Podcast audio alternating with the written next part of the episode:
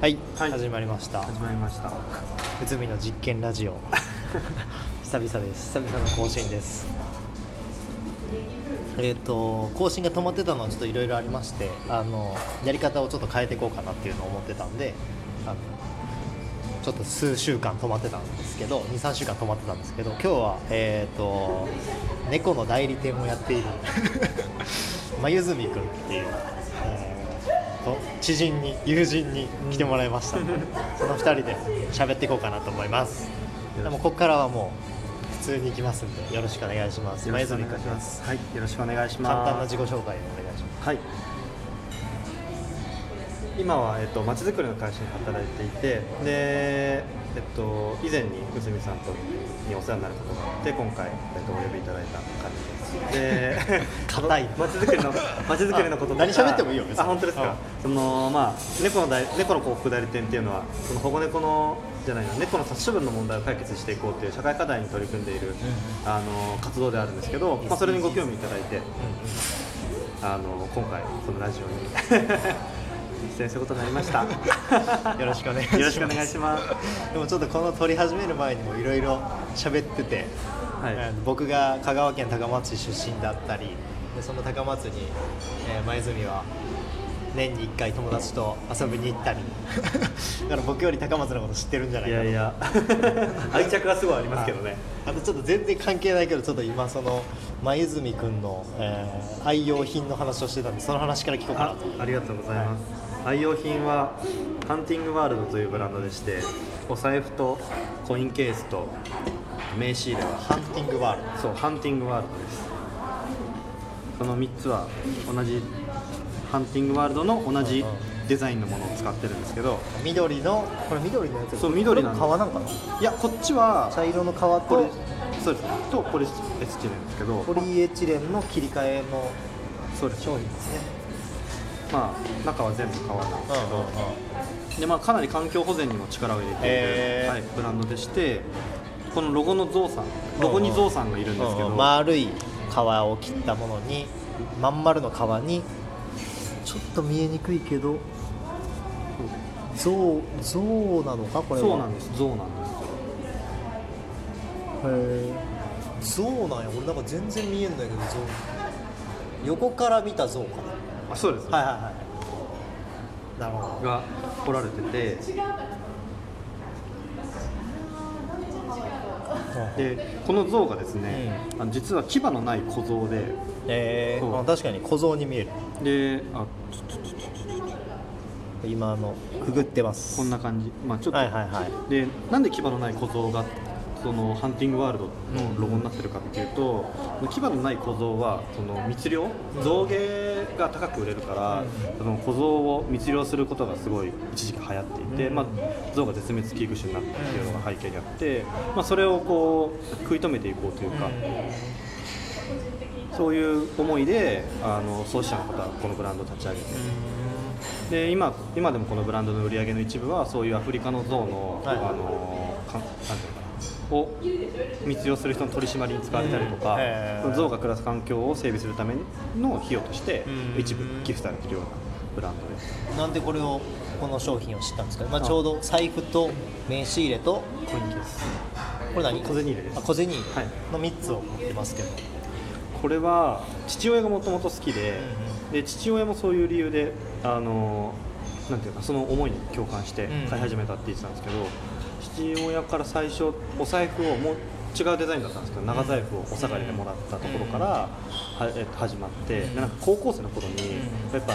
なんか普通の安いやつよりちょっといいものを出したくなる高時期校生でこれ持っとんだいぶ 渋い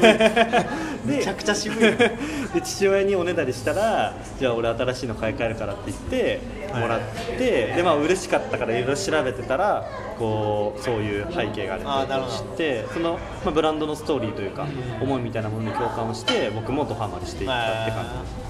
お下がりしたもののブランドを、まあ、まあ調べるかでも調べるよねでもそうですね確かに確かに自分俺も調べるわなんか結構物を選ぶ時あのちょっとさっき内海さんとも話してたんですけど、うん結構2パターンにし結構購入の動機が2パターンああってーいいねい いねラジオっぽいラジオっぽい1個はあのー完全にピンときたものもうあんそういう背景とか全く関係なく、まあ一目惚れみたいなそう一目惚れしたものは、うんあーでも結構どんなに高くても、んあの頑張って買うようにしているそれは例えば例えばなんだろうな例えば今ちょっと今日違うんですけどあの遊びの時に持っていく黒リュックはあの結構一目惚れで買いましたね、どこのやつですかそれはグレゴリーだったかな、あーはい、のでもう機能性もバッチリだしちょっとあのリュックショートちょっと後ろにばなんかちょっと垂れるじゃないですか、うんうんでそうじゃなくてちゃんとこう登山用にあはいはいはいはいわかるわかなんるかピシッとなれるあーこの背中のところがピューってなる あそうそうそうちょっとなんか下がっちゃうとダサいですけあーわかるどわかるそれがこうキュッてなるようになってある感じごめんあーラジオなのにボキャブボキャ品です ね まあまあでも伝 わらない確かになんか背中のところがこうなんかねのぺーとなるというかあそうちょっとダサいからあちょっれ嫌やねそ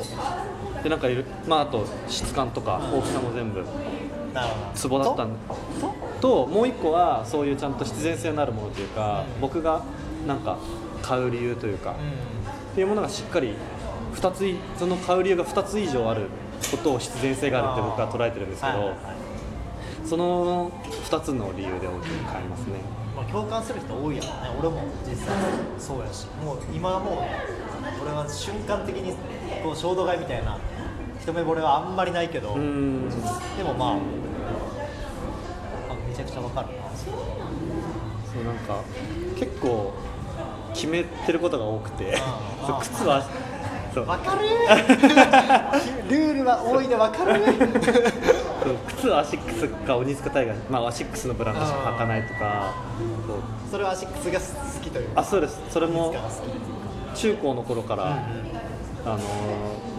ずっとハンドボールやってたんですけど、うんその頃からスパイク、まあ、は絶対アシ確かアにシックスだっアねたそうだったりそうでしょそうユニフォームはアシックスだったりしたんあでーすごい愛着があって、へそうーブレずにブレずにすごいねその学生の時からそこがブレてないっていうのはいやーでもなんかき結構なんて言うんだろうな脳のキャパは少ない方だと思っててだから決めたいんですよなんかいろいろあーまあその方が確かに迷うことも少ないしそうそう結構決めたがりでであー決めると結構頑固なんでああーんまりそこに対して変えることは特にないって感じですかねあー他はなんか他のルールルール知りたいねルールでもすげえ全然関係ないんですけどあ6時に6時台に起きたら二度寝しないって決めてま すそれはなかなかできんやえとかあとなんだろう7時台に起きたらどうなるんですか7時台に起きたらもう問答無用でもうやもうなんか寝坊の感覚ですけど、あーはい、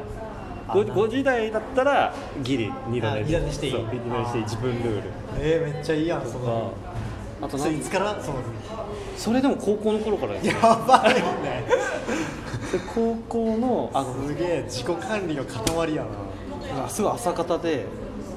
あまあなんかすごいベロベロの二日酔いとかだったらあれあれですけどまあまあ基本的そうな基本的な仕事がとか部活がある日はとかは絶対素晴らしいルそうール俺のルール小すぎてちょっと言うのに恥ずかしかったとか、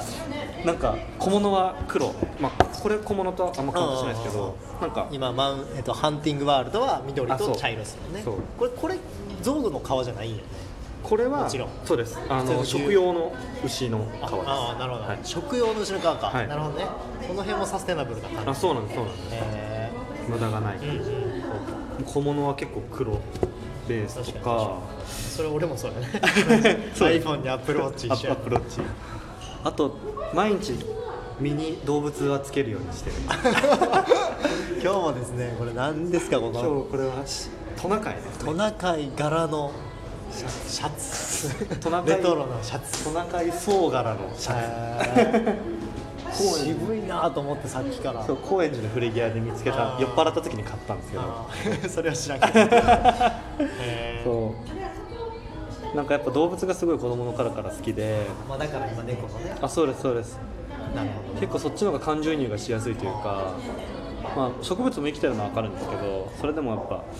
動いたりとか意志があって表情がある動物の方が感情移入しやすくて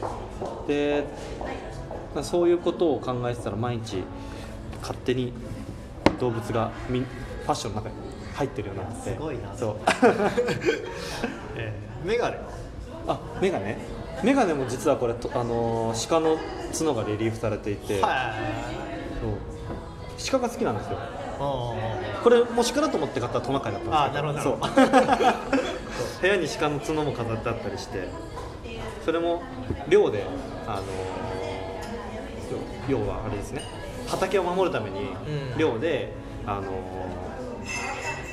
殺されたあ狩猟の狩猟の対象となった鹿の角をはい北海道から取り寄せてえーすごいねそうめちゃくちゃじゃあストーリーとか背景とかそういうバックグラウンドを重視して買い物をそもそもする人だそうですねえーそれ全然知らなかったもともとすごいケチなんであ まあ衝動買いとかってあんまないんですよあー基本でもせっかく稼いだお金とか貴重なお金だからなんか自分が後悔しないものに使いたいしできるなら自分が買ったものが自分が買ったらまあもちろん自分は幸せだし、それで買ってもらあっいや売った側提供者ねそう提供者側が生産者の方ね幸せになったりとあかーさらにその第三者が幸せになるようなものっていう方が効率いいじゃないですかいやーなんかもう俺がする話なくなって いきたやいやいやいやいやいやいやいやいやいやいやほんまほんまその通りやなもう費用対効果からしたら3倍ですよ、 うんね、し自分かも長いこと持つやろうしねあそうですそうですそのうもでのすは、うん、だしだしやっぱそういう愛着なんかストーリーがあった方が愛着が湧きやすいしでそれは結局愛着が湧くと修理するし長くあわかるわか使うるしめちゃくちゃわ かるそうなんです俺もこの靴カンペールの新婚旅行の時に、うんあのスペインで買ったカンペールの靴なんですけど、これもうこの方もうなくて、うんうんうんで革靴俺この一足しか持ってないんですよえこれで結婚式も出るし、はい友達のあ自分のいい結ですね婚式はこれじゃなかったけどむしろ結